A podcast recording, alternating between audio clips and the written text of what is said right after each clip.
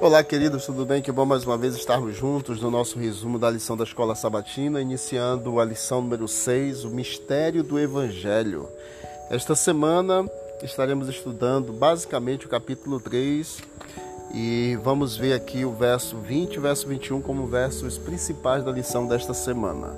Ora, aquele que é poderoso para fazer infinitamente mais do que tudo que pedimos ou pensamos, conforme o seu poder que opera em nós, a Ele seja a glória na Igreja e em Cristo Jesus por todas as gerações, para todo sempre.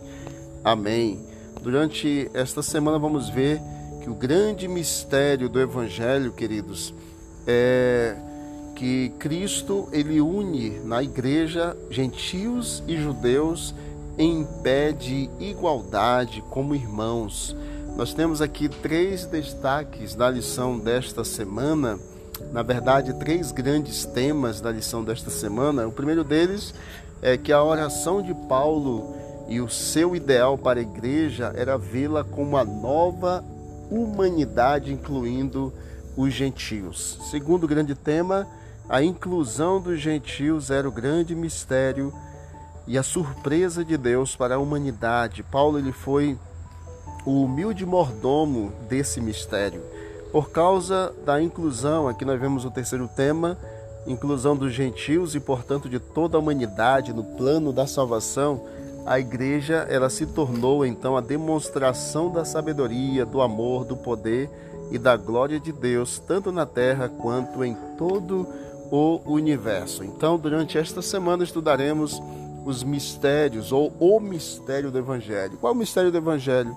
No qual Cristo une e chama os gentios como os coerdeiros, membros do mesmo corpo e coparticipantes também da promessa em Cristo Jesus por meio do Evangelho.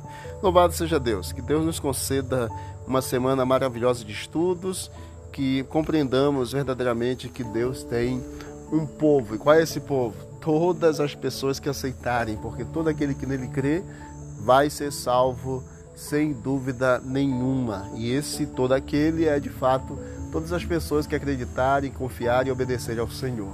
Não importa se judeus ou gentios, todos têm direitos a, têm direito à salvação pelo sangue de Cristo pela cruz. Vamos orar. Querido Deus, obrigado pela cruz, obrigado pelo amor, pela bondade e misericórdia, por tudo que o Senhor fez até aqui e pela lição que teremos durante toda esta semana. Que seja de grande bênção para todos nós é o que nós te pedimos em nome de Jesus. Amém. Deus abençoe a todos e vamos que vamos para o alto e avante.